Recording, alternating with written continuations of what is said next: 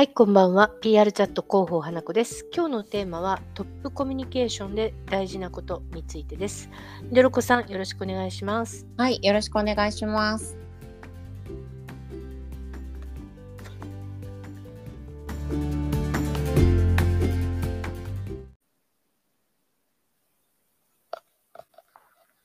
はい、えー今日はですね、トップコミュニケーションっていうところで、そのトップ交代だったりとかで、あとはまあ新戦略みたいなこう発信をですね、ちょうどする時期かなと思いますので、はい。そういったところで悩まないために、その広報さんがすべきこと、うん。広報さんの役割について話せればなと思います。はい、お願いします。はい。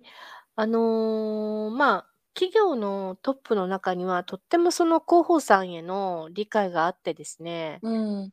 メッセージの発信のために、例えばメディアの取材をもう快く受けてくださったり、優先してくださったりとか、うん。あとまあ、社外だけでなく、社内に対しても定型の言葉だけではなくて、ご自身の言葉で伝わるメッセージを発信してくださるトップだと本当に助かると思うんですよね。そうですね。一番やっぱり、あの、響くはい。人ですからね、はい。そういう言葉が。そうです、そうです。あとうん。メディアもやっぱりトップの方だと話聞いてみたいっていうのは誰しも思うと思うので、はい。そういった時に、まあそういう機会をですね、チャンスに変えたいなというふうな、あの、候補さんって多分たくさんいらっしゃると思います。うん。うん。で、まあ、メディアの、ただですね、メディアのその取材にもですね、普段通りに接することができて、はい。しかも言葉巧みにですね、その語ることのできる方も当然中にはいらっしゃいますよね。そうですね。なんか、あ、うちのもう社長大丈夫です。メディア慣れしてるんで、多分上手に話せると思いますっておっしゃる候補うさんいらっしん。ゃるんですが、ちょっと待てよと。はい。本当に大丈夫かと。うんうん。で、まあ、上手に話せることと、企業のトップとしてメディアに載せて届けるべき言葉を発せられることはイコールじゃないんですよ。うん、そうですね。はい。あと、まあ、メディアが聞きたいことがきちんと話せるっていうことでもないんですよね。うん。上手に話せるっていうことは。はい。なので、ただ語るだけではなくて、そこにこう、社会が必要としているストーリーとかで訴求とかできたりとか、うあとん。まあ、共感を生んだりとか、まあ、中にはこう、共鳴を生むっていう風な、あのー言葉をうまくストーリーに乗せて語うれるん。トップなんかもいらっしゃいますが、やっぱりそういったことだけではなくてですね、はい。具体的な指標ですね。うんうん。数字で社長やその企業への期待感を感じてもらわないといけないわけなんですよ。ああ、そうですよね。なうんか私ん。もこの間ちょっとイはい。ベントをやってた時にですね、はい。あのうちの社長は本当にあの通販番組とかにも慣れてるからはい。話がとっても上手なんでえー、メディアの人に来てくれさえすればなんかもう大丈夫ですっておっしゃる広報さんがいらっしゃっうん。て、うまあ、確ん。かにお話はすごく上手だったんですけはい。ど対メディアの方にする話っていうはい。よりはうん。やっぱりその通販番組でこうなんていうんですか視聴者というかなるほど。ユーザーの人に向けての話のようにどうしても聞こえてしまってあなんていうんですかねこれはこれでいいのかなと思ったことがありましあ、た。はいはい。大概そうなんですよ、やっぱり。うんそうなんですよね。なので、じゃあ実際にどんな話をすればいいかについてなんですけれども、はいまあ、例えばなんですが、その新体制になるタイミングであればですね、うん例えばその新体制になって、要は新組織組織ですよね。はいて、それによる収益向上の実現のためにですね、うん。いろんな取り組みだったりとか、取り組みは言えるんですけど、具体的なやっぱりそこに目標だったりを示す必要があるんですよね。うん。で、例えば今年から、まあ私も某クライアントにアドバイス差し上げたんですが、はい今年からその人的資本経営の開示義務化がまあ一つのトピックにもなってるじゃないですか。はいそうですね。で、メディアの間でも特にまあ経済部だったりとか、まあそういったメディアさんからも実際に聞いてますが、うんあの、ぜひ聞いてみたいと。おっしゃってますよね。そうですね。なので、まあ、そのために、えー会社が何ができるかって考えたときに、例えば、うん教育体制の拡充による能力の底上げとかですね。うんうんで、それで業界初で〇〇を取り組み取り組むことうんをこう宣言するなんかもあると思うんですよ。ああ、そうですね。うん、だから宣言するっていうとなんかもう発表みたいになっちゃうからうん。あのメディアの人も書きやすくなるんですよね。ああ。インパクトがあるっていうふうに捉えてもらえるのでうん。じゃあその開示しますと。じゃあそのはい開示はどこから来るのっていうところが実際にこうこうこういう教育体制の拡充によって能力を底上げしますと。うん。もうそれのそれによって業界初で、えー、〇〇を取り組むことを宣言しますみたいな話ですね。うん。で当然ながら結果ってすぐ数字に出せるもんじゃないので、はい。えーそんなのもう言えないよっておっしゃる方おられるんですが例えばうんまだ早い段階であればですね、はい。その取り組んでいる様子をまあ実際に取り組んでみて何が変化があったのかとかですね、うん。そうやってこうそのことについてメディアに語るとかでも方法としてありますね。ああ、確かにそれはメディアさんもいつも言ってて、うんなんか絵に描いた餅みたいな、うんうん結局その形だけ取り入れてるところは興味なくて、はい、実際に本当にこうあの実経営に落とし込んでこう、実装していてではい。それによってどういうふうに、えあうん。の社内が変わったかとか、はいはいやっぱはいそういう生の声があるんだったら聞きたいっていう話はやっぱり聞きますよね。そうですよね。うん、そこ大事だと思うんですよ。うん。一人社長がですねトップだけがこう取り組むぞえいやって底上げしていきますって言ってても叫んでてでもですねうん。実際になんか現場ってどうなんだって記者さんだったら思うと思うんですよね。そうですね。うん、そこをうまく社長の言葉で語れないとした場合にまああのちょっと社長に事前にですねちょっとここあのコメンントしてくださいだったりとか、後でそのインタビューの後にフォローするとかですねト、うんそういったこともできるのかなと。まあ、ベストはトップの口からきちんとやっぱり語れるのがうん、いいと思うので、そうですよね。はいあとは 数字からちょっと離れた場合、まあうん業界にその業界自社の業界に対してのやっぱり課題感っていつもやっぱりトップの方って持ってらっしゃると思うんですよ。はい。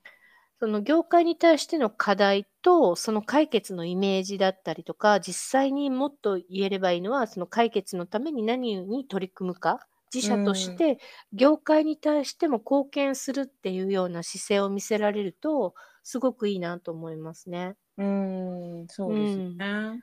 あとはまあ課題だけじゃなくってやっぱり業界とし業界に対しての期待うん、について語ることもいいです。うん、なうんるほど。あとあのーまあ最後になりますが、その数字についてあまりこうやっぱりインパクトのある数字出せないんですよねと。うん、当然やっぱりインパクトのある数字が出せたらベストですし、ただ出せる企業さんってそうそうないと思うんですよね。はい、はい、その場合にどうするかなんですけど、はい。まあ出せない時にさて何をどんな数字を出せばいいと思いますか？ええこれ難しいですよね。割合とかですか？比率とか？あ何パーセントぐらいのふわっとさせるみたいなあ、ですか？それも一つ方法ですが、一旦その視点から外すんですよ、視点を。はい。例えば、あの、経済的な、その経営的な数字ではなくて、うん、あの、ダイバーシティに取り組んでいるうん、時の途中の経過の数字だったりとか、はい。あとさっき実際に取り組んでいる様子をメディアにも知らせるのが効果的だっていう話をしましたが、うん、その様子を数字で出すっていうのもいいんですよね。うん、インパクトがなくてもいいんですよ。実際にどれぐらいに進んでるか。例えばですが、えっと、国内で、今まあ社内でもいいですね。社内でうんこういった新しいプロジェクトがいくつ、例えば3つ進んでるんですとかでもいいわけですよ。ああ。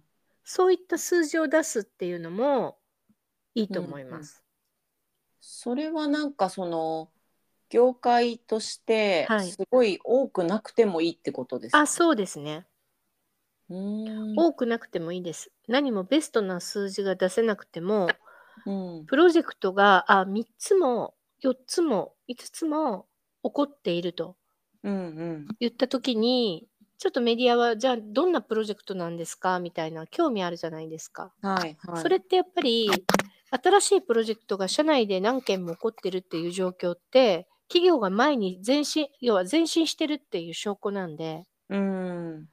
それによるこう経営的な数字とかはまたその後の話になるので、とにかくあ新しいことを取り組んでいって、常にその企業として前進してるっていうことを表せられる数字があったらいいなと思います。うん。じゃあもう本当に実際に動いてるんだっていうのが分かるぐらいの数字です。そうです、そうです。あればいいんですはい。ね。はい。うんうん例えば、まあ、うーん、そうですね。育児休暇に取得率とかも高くないと、ちょっともうそういうステージになってしまっているので、うん。あの、中途半端な数字を出せないと思うんですけれども、はいまあ、新しく、うー立ち上がった、今年立ち上がったプロジェクトの件数うんと。か、あとはそうですね、すえっと、ダイバーシティで、えっと、こういった数字がありますとかですね。うんうん。なんかそういったこう、数字が出せるといいと思いますね。うんう。ん。数字って何もこうインパクトのある数字だけじゃないなと思って、当然相手がまあ経済部だったらそうなってしまうんですが、はい。そうじゃない部署の方もいらっしゃるじゃないですか。業界のメディアもそうですし、はい。なのでそういう時にはその出せない時に何どんな数字を出し出せるかっていうことをまず考えてみるっていうのも広報さんの役割かなと思いますね。うんあの社社長とかにやっぱりこういうことを語ってほしいっていうのを広報さんがあったとしても、うん、それが社長がその広報を理解してないと伝えるのって難しいじゃないですか。はいはいはい。どういう感じに、うんあの社長に伝えればあうんこれはやっぱりこういうふうに言った方がいいんだなって理解うんしてもらえるもんなんですかね。そうですね。なんか、まあ私がよくあのトップの方に示すもので用意するのは、他社の事例、他社のトップがどういうメッセージを発信してるかっていうのをできる限りお見せします。あ例えばこういうテーマで、あの、うんさっきまあ人的資本経営の開示みたいなのが出てきましたけど、あはい。人的資本経営の開示についてすぐ開示できないけれども、こういう数字だったら出せますっていうような視点で、あのうん企業の社長様がこうインタビューに答えてらっしゃる記事って意外にこうリサーチしたら出てくるものですから、うん。まあ、そういったものを見せてですねあの他のか企業の会社さんあの企業のトップはこういうことを発言されてますよっていうのを見せる。うんそしていくつか見せると社長もやっぱりトップなのでそこは分かりが早いんで、うん。あのああじゃあこの数字も言えるんじゃないとかっていう会話になりますね、大体。うん。うん、まあ実際そういうインタビュー記事が出てるってことはメディアが聞きたくて記事にしたってことなんでそうですこのやっぱり質問をうん、聞きたいことなんだってことが示せますもんね。そうですね。うんそういうじゃあ具体事例を一個はい具体事例をちょっといろんな視点から角度から引っ張って寄せ集めてくるっていうのはいいと思います。うんうんそうですね。うん、まあ、それでそれの中でまあこの数字はうちは出せるけどここは出せないというふうに精査してうんうんやると、おのずとなんかターゲットメディアみたいなのも少しはい、絞れてきますもんね。そうですそうです。あとはもうインパクトがある数字に見せるっていうのもありますよね。言い方伝えた方ですねそこもね。はい。これだけのプロジェクトが走ってるんですみたいな。うん。なんかそこにやっぱり社員も賛同して、これまで何人の社員が参加しましたでもいいですし、うん。なんかどんな取り組みでもいいですよね。社長と一緒にランチをした社員、これまで何名とかですね。ああ、なんかそういうユニークな数字。はいはい。うん。そうですね。最初はなんか社員社内の反発があって、もう3そう人ぐらいしか参加しなかったのが50うん人になり100人になりみたいな、はい。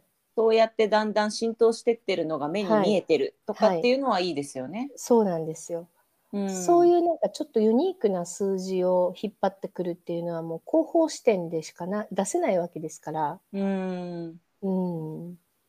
企業のトップが語るっていうのはもうなんか当然経営的なインパクトのある数字が出せないと売上数字出せないととかってなるんですけどうん。で出せませんっていうだけじゃなくて出せない代わりにこういうユニークな数字がありありますんでとかうちょっん。と記者の視点も変えてしまうぐらいのうん。話し方で、あの伝えるといいんじゃないかなと思ういます。ん。いや、そう考えるといっぱい探せば出てきそうです出ね。てきますよ。企業がうん前進してるっていうことを示せる数字って、ちょっと変えるといろいろあると思いますよ。そうですね。うん、いや、すごい探してみようと思いました。はい。ぜひぜひ。はい。というようにですね、やっぱりトップをその業界のご意見番としてやっぱりポジショニングしていくっていうのは候補さんの腕の見せ所なので、うん。今お話しした一つでもいいので、ちょっと実践してみていただければと思いました。はい。はい。ね。はい。またなんか実、こんなことでちょっと実践してみようと思うけどどうなのとか、いや、実践してみてこうだったみたいなのをですね、ぜひ、こう、そういったご意見を、あの、ツイッターの DM でも、あの、投稿でもいいので、なんか教えていただけるとすごく嬉しいなと思います。そうですね。はい。知りたいですよそうね。ですね。皆さん知りたいとこだと思います。はい。ぜひぜひ、よろしくお願いします。今日はこういうところで終わりたいと思いますが、ありがとうございました。はい。ありがとうございました。失礼します。はい。